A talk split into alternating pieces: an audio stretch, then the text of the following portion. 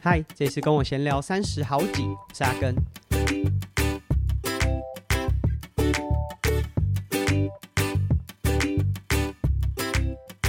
在上一集的节目，我们有分享了 ON 跑鞋的活动资讯。这一集会持续把活动资讯放在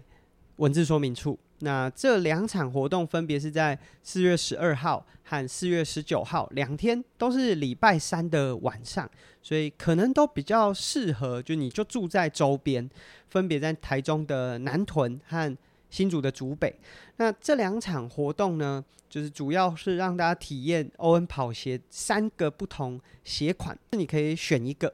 那我们会把资讯放在文字说明，其实我不太确定报名的状况怎么样，说不定就是你现在点进去早就额满了。只是我觉得说，哎，还有两个礼拜，应该还会有名额吧。但如你如果有兴趣的话，建议是赶快填写。第一个就是说，你可以选择到你想试的跑鞋，因为毕竟它呃虽然有三双，但是你也许想试其中一个。那毕竟跑鞋量，它不像单车的尺寸。那么宽，所以它可能就是每一个尺寸会准备两双，我觉得也许黄金尺码会到三双，那，说不定有些比较冷门的尺码只有一双，所以你就是先抢先赢。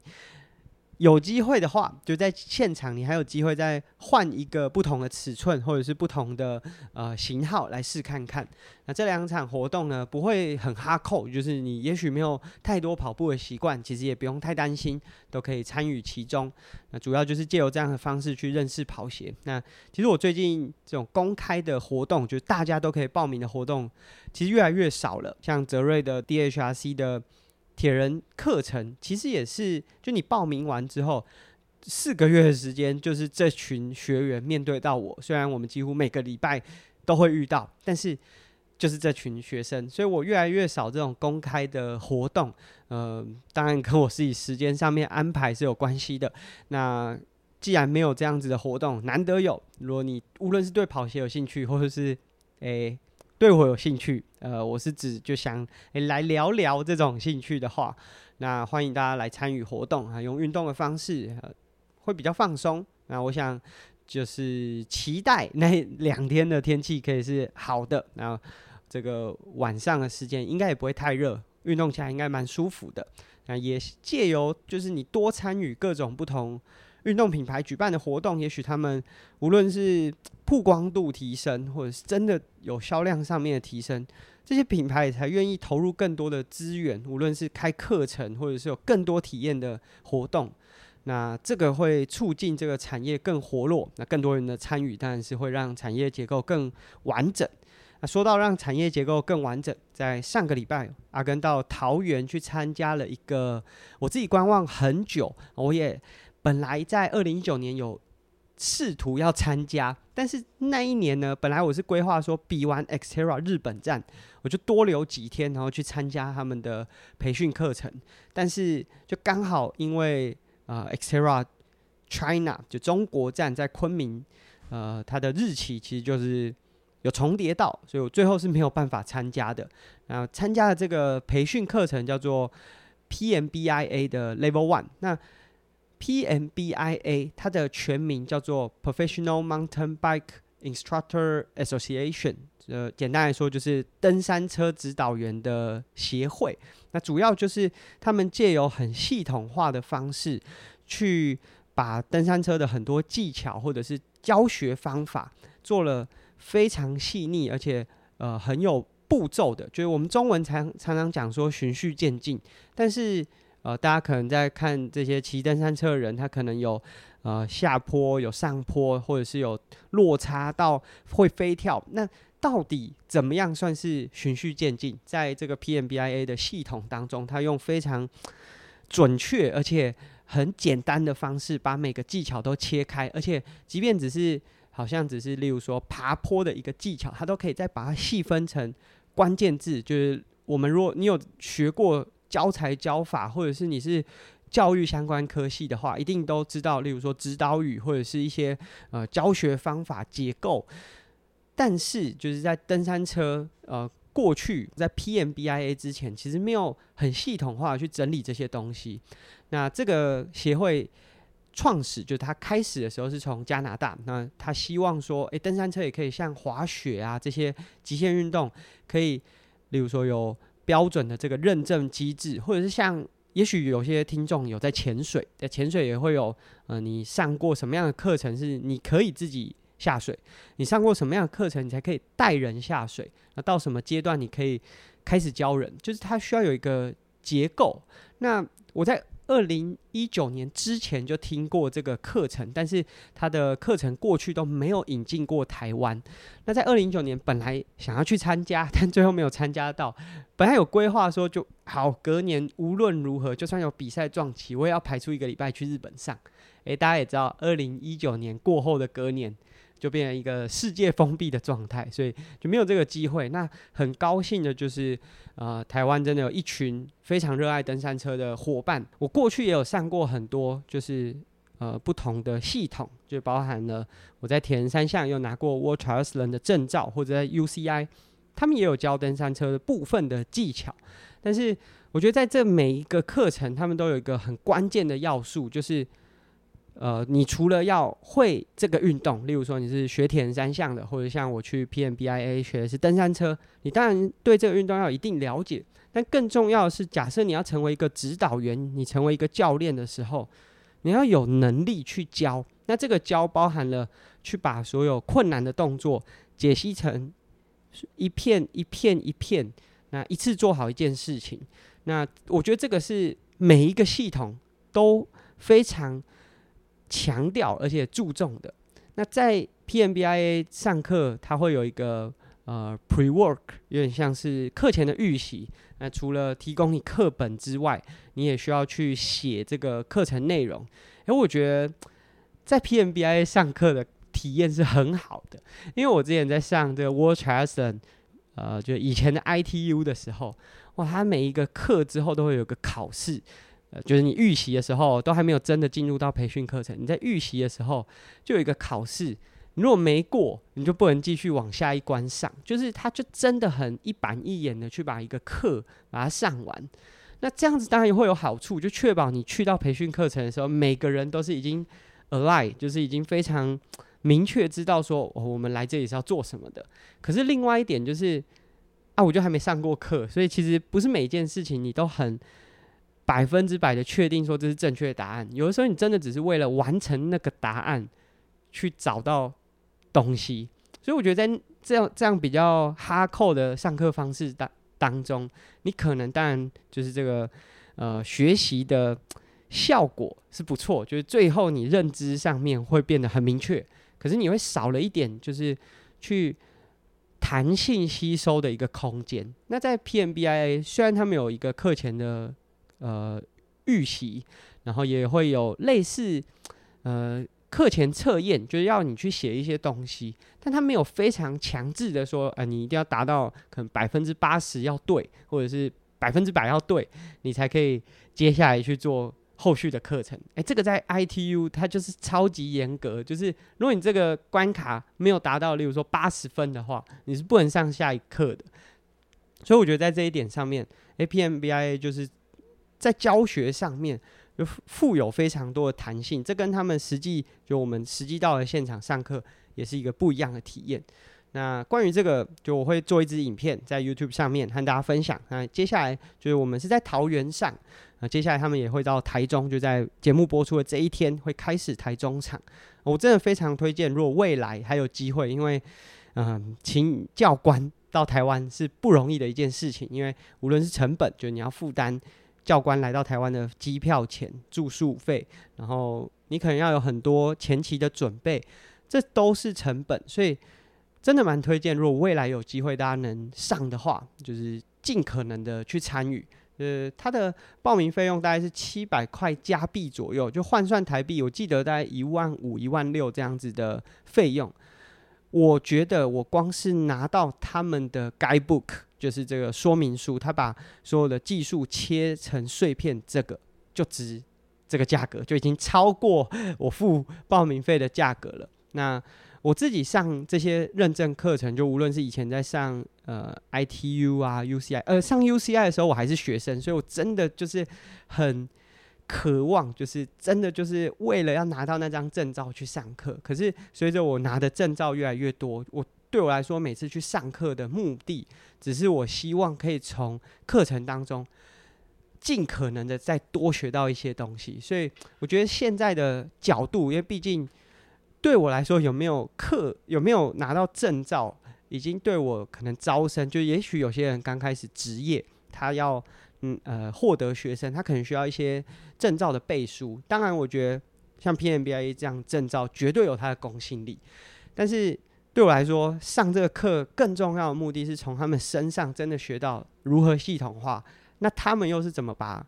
呃复杂的技术拆解成一片又一片的？那我们会有影片和大家分享我上课的一些心得和想法，还有他们上课一些细节。当然不会细到整个课程，呃。建议大家还是实际去参与。那接下来台湾会有越来越多 PMBIA 认证的这些指导员、教练，也觉得，觉得我这几天跟这么多同样对这个运动有热情的呃玩家，就我们一开始去上课的时候，我们都是以玩家的身份，而不是教练的身份。大家都是很愿意投入，即便你不是未来要把这个当做本业，大家都希望说借由自己的能力提升，可以带更多人来参与这项运动。那这是 PMBIA 上个礼拜在桃园，其实天气不是完美，在我的影片我还和大家分享说，诶，在这个不完美的天气之下，其实我也觉得是最棒的收获。那希望我的影片在我们 Podcast 产出的时候已经可以上，如果已经上的话，我就会把它附在我们的文字连结。假设没有的话，大家可以在我挖许阿根的 YouTube，那我会分享一些我个人上课的一些经验。它不会是一个很丰富的影片，因为这不是出去骑玩乐的，它是一个上课，所以可能比较多就是解释说，诶，这个组织在干嘛，然后我们的课程怎么进行，主要的 focus 的重点，然后他们做了哪些去精进我们的教学技巧。那这是上个礼拜，接下来的几个礼拜，哇，最近有超级多工作的，可以说邀请吧，就各种不同的工作邀请。呃，也很感谢，包含像前阵子去了呃台北自行车展，那这也是 Kent，就是 Dirty Formosa 的 Kent 邀请我，他在从去年大概我从 Cape Epic 回来，就有蛮密切的合作，在他各个呃无论是 Dirty Formosa 主要的活动，或是他们有跟也许是 Snow Peak，也许是都乐合作一些活动。我非常感谢 Kent 在这段期间，就是他每接了一个案子，他用了很符合这个专业的报价，就是真的没有剥削。我觉得光是这点，我就非常非常的佩服。他没有因为我现在诶没有工作，那是你就稍微多就是付我一点钱，然后就去帮忙。他是用了一个我觉得在台湾相对非常健康的费用。那接下来会有更多和他们 Dirty Formosa 或者是他们合作的一些品牌有更多互动。那除了 Ken 之外，其实也有很多伙伴，就无论是不是单车产业，是不是运动产业，呃，提出了很多不同的 offer，甚至不同的工作模式。那我很感谢，从接下来开始会有非常多和这些伙伴的讨论。我至今始终在找到一个平衡点，就是。啊、我们在可能去年花了很多时间找一份工作，可惜我没有真的找到工作。说真的，就就我这样回头一看，无论是我的求学也好，或者是就业，我从来没有一次是真的。例如说，我想考哪一间学校，真的考上过，或者我想要找哪一个工作，就马上可以得到的。但是呢，即便我没有办法获得，但是我后面说。滚动出来，就是当人家知道哦，原来我试出这样的讯息之后，所提供给我的一些想法，或者是甚至就是机会，都是我完全意想不到的。所以，也许未来若我这些工作真的有上轨道，或者是真的有做出一些成果的时候，会再和大家分享。那这个礼拜呢，要稍微和大家分享一些比较，就是对我们家庭来说蛮大的一个冲击，就是。我们家第二只狗狗，它叫 Taki，然后离开我们了。我们家，呃，在我学生时期是有两只狗狗，刚好一黑一白。那比较大只、比较早加入我们叫小白，它是在我国中的时候加入我们。小白这个名字真的蛮俗的，但是呃，因为这是呃它被捡回来之后，大家叫它，它唯一有反应的名字，所以呢，这个名字就一直跟着它。那另外一只狗狗是我在高中的时候加入到我们家庭的，叫 Taki。那今天我想和大家分享一下，因为 Taki 在我回到台北的那一天离开我们。那他离开的那个晚上，就是我刚好回到家，然后他其实有一点点不舒服，发出一点声音，然后因为他已经几乎没有行动能力了，就是他可能上厕所啊都要我们有点类似呃。牵起来，就是利用比较不会让他觉得被拉扯的方式，就是用毛巾啊固定他的下肢和上肢，然后把他有点像提起来这样，然后让他上厕所喝水。他已经，他从他离开到就是这过去的一个月都没有吃饭，就只有少量非常少量的进水。那甚至到他离开我们之前的一个礼拜，是连进水都会有一点呃。呕吐或干呕这样子，所以这是就我们也很舍不得，我们很希望说他离开的时候是没有带走太多病痛，就在一个睡梦中就离开的。在他离开的那个晚上，就是是我妈妈回来，然后发现他已经离开了。在这个之前，其实我已经到家，然后扶搀扶他起来，然后想看看他是不是有哪里不舒服，或者是想喝水、想上厕所，但都没有。他就是。呃，站起就是我把他扶起来之后，又再躺下去，然后看起来有点流眼泪。所以，当我就知道这个讯息的时候，其实真的蛮难过的。就是当时应该已经是他知道自己只剩几口气，然后我六点离开，我妈大概是在八点，就是在这之间的两个小时，那家里没有人，其实是蛮难过的。那今天就想说，你也借由这个机会，想记录一下。其实我们都有记录，就是包含在我的书里面，就是我在呃《国语日报》的连载有写过一个我的妈呀的专栏，后来变成了《孩子经妈妈经》这本书。呃，无论是小白或者是 Taki 加入到我们家庭的过程，都有被记录在书里面。但我想就是用这一集和大家分享，还有他们加入到我们家之后，就对我的影响，呃。先从小白开始，我有点不记得，就是我在 Podcast 里面有没有分享过。但是小白加入我们家的过程，就是我从可能国小五六年级开始就有点喜欢狗，就是如果去出去外面有看到狗，会想要跟他们互动。当然也都有跟家人讨论过，说想要养狗。然后甚至我们有到建国花市。说真的，我还不确定现在台北还有没有建国花市，就在建国高架下下面，周末都有个花市。那那周末的时候呢，他们也会有呃流浪动物之家到那边，然后呃让一些就是在现场的人有机会可以跟狗狗互动，然后甚至领养这些流浪狗。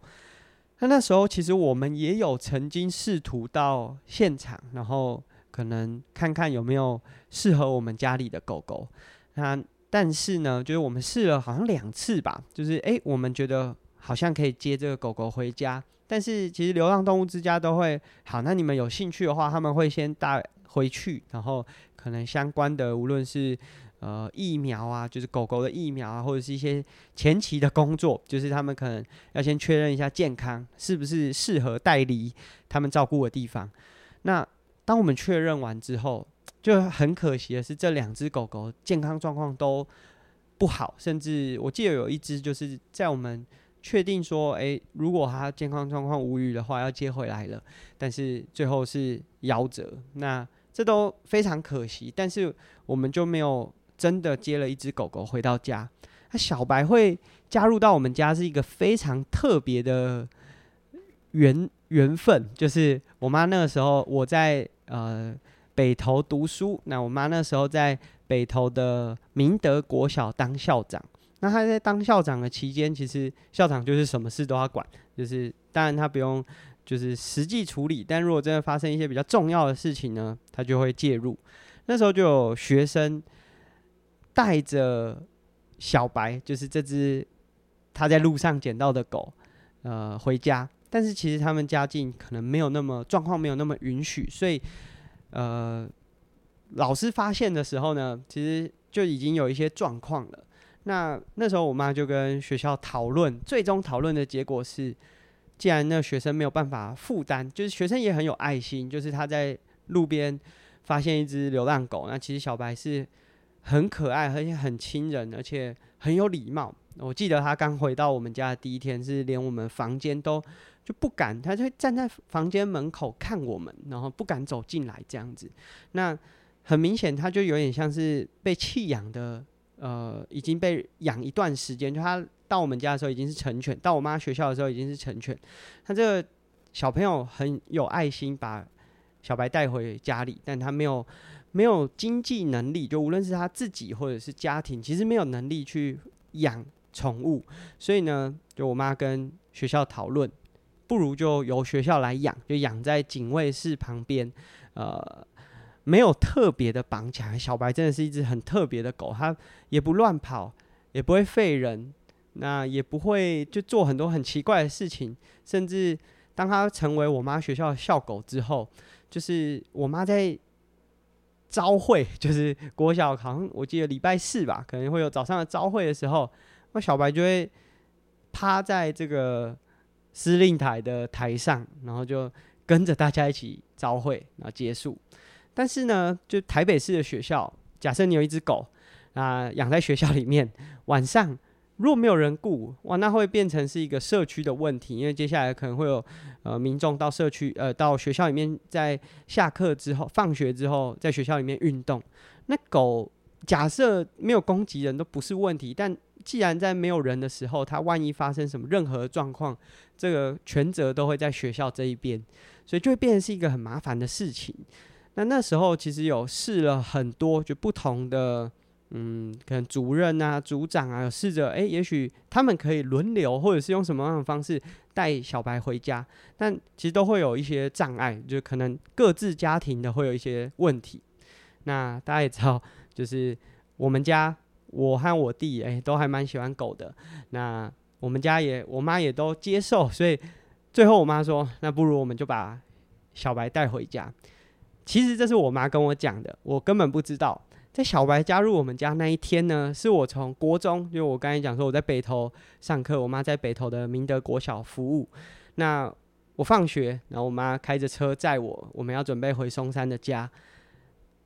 其实我一直很想养狗。那一天，我一打开门，看到一只这么漂亮的白色的狗，真的是超级兴奋，然后又有点哎吓到，呃，我是不是开错车门了？因为其实这个也蛮常发生的，就我妈去学校接我，她会停在呃学校附近的一个捷运站的。候车区，那其实有时候可能两个家长，就是我我妈和可能其他的家长开的是同一台车，我还真的有一两次，或者是有别的同学，就是别的呃也未必是我的同学，但就跟我们同一个学校的，就开了我们家的车门，就是常常有的。所以当那天我打开车门发现小白在里面的时候，哎，吓了一跳，我想说，哎，我会不会又坐错车了？所以这个确认了一下，发现，哎，这真的是我们家的车。我妈才把刚刚的这个故事告诉我。所以小白就这样加入到了我们家。然后后来我高中一直到大学，那小白真的非常非常的乖。哎，哦，要讲一下，就是他本来是明德国小的校狗，但随着我妈调校呢，他也跟着调校，但是。调到别的学校，就不是每个学校都可以像明德国小这样子去接受，呃、有一只校狗的。所以后来呢，小白就正式成为我们家的成员，而不是白天去学校上班，晚上回家。他就是一个，就是在在我们家的呃伙伴了。那随着就我的年纪越来越大，小白也越来越老，所以他到真的是他的生涯的最末端的时候，就是。头部有肿瘤，然后他行走也都真的没有办法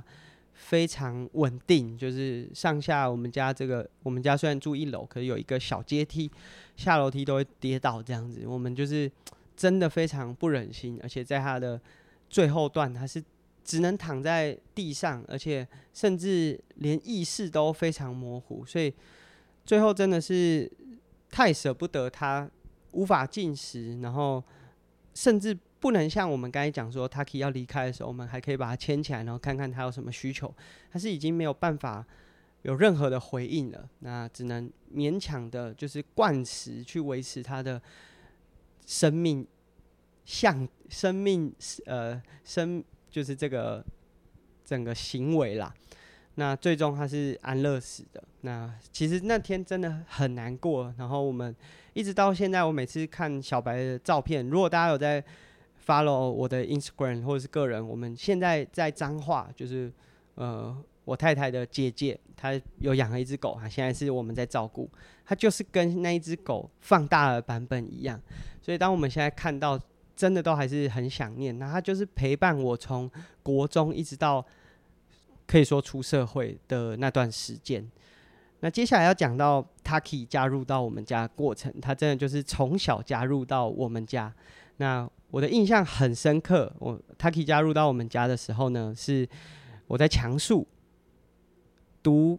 这个体育班棒球队的时候，那。说是强恕，就如果大家有听我们第二季的插班运动员，我们有分享强恕的这棒球队根本没有去过学校几次，我们就是在球队的宿舍，当时是跟人荣工处建教合作，所以我们会住在荣工球场旁边的宿舍。那球场呢，附近其实就是很多流浪狗，然后会跑来咬我们家呃我们宿舍的这个垃圾，然后其实蛮恼人的，所以呢这个。教练一直有这种请外面的人把狗抓走的意图，但是刚开始都因为只有一两只，所以就算了。就是只要假日的时候有好好的处理这些垃圾或者是一些呃可能会被破坏的东西就好。但是呢，在我就是哎、其实这个在我住进去没多久就发生了。我是九月入学的嘛，呃，我是。八月入学的嘛，就是强恕中学。八月入学，这大概是九月、十月就发生的。那那个时候就是，哎、除了原本会破坏我们宿舍的这个流浪狗之外，这个流浪狗又生了一窝的狗。那哦，教练真的受不了，所以他就说：“哦，这个周末我就要想办法把它们处理掉，就可能找不知道是哪里的单位就捕狗之类的。”那那时候我就是一个很喜欢狗的人，所以又很舍不得，所以我就在晚上休息的时候就打给我妈说：“哎妈，我们可以再养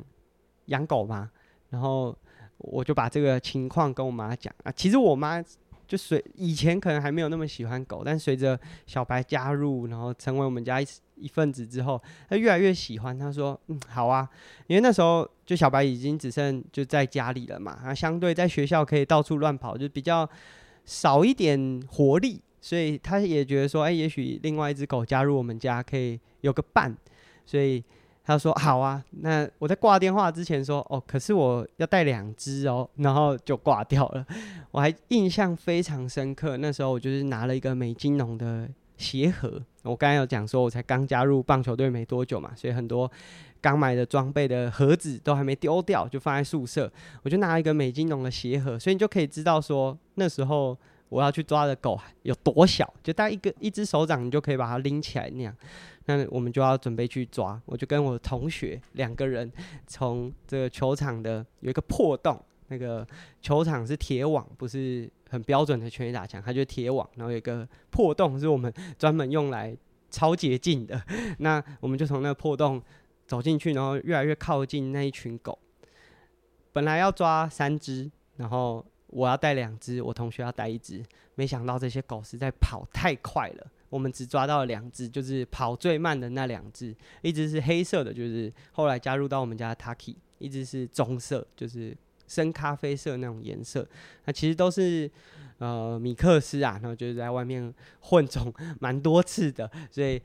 它们每一只颜色都不一样，很好认。就是颜色很多，那最最后我们就把这两只呢放到鞋盒里面。那一只我同学带走，一只我带回家。我还记得那天就是在车上，啊，其实他们就是很新生的狗，所以根本没有什么体力，就那那跑一跑，它就超累了。所以在鞋盒里面搭着车，他就睡着了。那把这 Taki 带回来。我们本来都很好奇，说小白一只大狗，然后看到这小狗，不知道会什么反应，会不会很凶啊，还是很讨厌它，还是怎么样？没想到哇，小白超级胆小，Taki 加入到我们家之后，一一声都不敢吭，而且它就是在鞋盒里，然后小白靠近就远远的闻一下，然后就躲得躲到别的地方去了。那 Taki 加入到我们家，长的速度就很快，然后慢慢的长。然后我妈，我妈印象最深刻的就是我本来有简单的叙述说，就这狗有多大只，因为它很怕跟小白一样，小白大概比黄金猎犬小一点点而已，所以它很怕说两只都那么大，我们家其实没有那么大可以容纳，所以我就说哦。大概比那个贵宾狗再大一点点，结果没想到它越长越大。因为我本来的参考范例是我们在球场看到的其他流浪狗，啊，没想到它大概也没有比小白小多少，只是毛没有那么蓬。所以这是 Taki 加入到我们家。那最后他离开了。那我今天的结尾是想说，就是其实，在养小白和 Taki 之前，我们家有很多。养宠物的经验，甚至像大部分的学生都有养蚕宝宝啊。你如果听瓜吉的这个 podcast，养蚕宝宝真的是生命教育最失败的一个一个方式吧？就是呃，他在瓜吉在他新资料夹的节目里面是讲说，没有人记得就是你养的蚕宝宝最后去了哪里。我是记得啦，因为我爸就是当时我的生物老师，所以就是最后都是让我爸去养。那学校是，就是老师，生物老师是有那个能力，就是让他养到下一个这个需要上到蚕宝宝课的这个人。但是，就是你根本就对这生命教育是很薄弱的。然后中间我有养过鱼，或者是呃黄金鼠这类的这个宠物，但那有点就是同学那时候养什么，你就跟着养什么。说真的，都是很失败的生命教育课。随着就 Taki 和小白在我们家，然后这样子看着他们，尤其是 Taki 从那么小，然后生老病死，他中间可能也有这种各种不同的疾病，真的会让你对生命，就无论是他有发生任何状况，或者是即将离去，会有很多生命的体验。随着我自己年纪越来越大，那目前我的父母都健在，即便他们可能不是住在一起，但是目前他们都很健康。呃，至少就以他们目前的状况，相对来说是很健康的。但是我们都开始会去意识到说，就终究会有离开的那一天。然后你要去想象、去思考。我觉得那个过程就是你既痛苦，可是而且你也很很难真的去想象到说你那天会发生什么事。可是你必须把它放在脑袋当中，这是小白和 Taki 加入到我的生命之后，就对我有非常大的影响。那我妈说，其实家里养狗之后，她有发现到我和我弟，其实在人与人的相处上面有很大的不一样。我没有办法很明确的意识，因为在就是也许是国中或是高中那个阶段的我。其实没有那么强的自主意识，我只能决定我接下来想要做什么。但是我印象很薄弱，但我绝对相信说，因为他们两个加入到我们的生命当中，对我来说有非常非常大的帮助，而且有很多的陪伴。就是其实我们家就不是一个很很健全，就是。我很包容，而且呃不是说我很包容，我很理解家里的很多难处。可是即便是如此，我们家并不是非常健全。但是因为有这两个生命加入到我们的生活当中，其实让我在很多时候，就是学生时期的很多时候，是真的会有陪伴的感觉的。那我并不是想用这个结尾告诉大家说，你家里都必须养一只狗，然后有这个借由狗来。带你有生生命教育的体验，但是这对我来说真的有非常大的帮助。那我妈说，她就经过这两次之后，他再也不敢养狗了。那现在就我和太太在彰化还是有养狗的。说真的，就是我们有时候会离开彰化，然后也会把狗狗托给雅乔的父母去带。那托给他父母，然后家里突然变安静，然后或者是本来我们做什么动静，他会。乱叫，然后现在就是当他被送送去托给别人照顾，突然不会的时候，其实那种感觉就已经会让你觉得说啊，家里好像少了点什么。那更何况是像我现在，我这几天从呃可能工作或者是上课，回到家里，回到台北的家里，打开门，呃，以前就即便 Taki 已经到了就是生命的很末期，其实他都还是会有反应，就是当你回来之后，他还是会看着你，然后会有，你知道他他在他在他想表达一些什么。现在突然没有的那个感觉，真的会让你觉得 哇，突然好像有一个东西空掉了。那这个是今天这一集呢，就我想用自己的节目，有点像是记录我们家曾经拥有过两个家族成员。那虽然说他们离开了，可是我想，就是我们对他的那个印象，其实就跟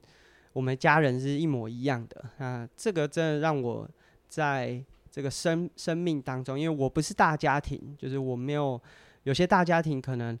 很早期就经历过，可能家家人逝去的那个过程。那我不是，就等于是这两课，就这一个课题是这两个我们家族成员教给我的。那就借由这一集去纪念他们两个。那也希望如果家里是有养宠物的。都可以很健康。那即便要离开，都是在睡梦中，然后没有任何病痛。我觉得那是最幸福，而且也是你身边的人最不会有担心的。那这是今天的节目。假设对我们的节目有兴趣呢，可以在 Apple Podcast 或 Spotify 上面给我们评价。那我们这集就到这边，下集见，拜拜。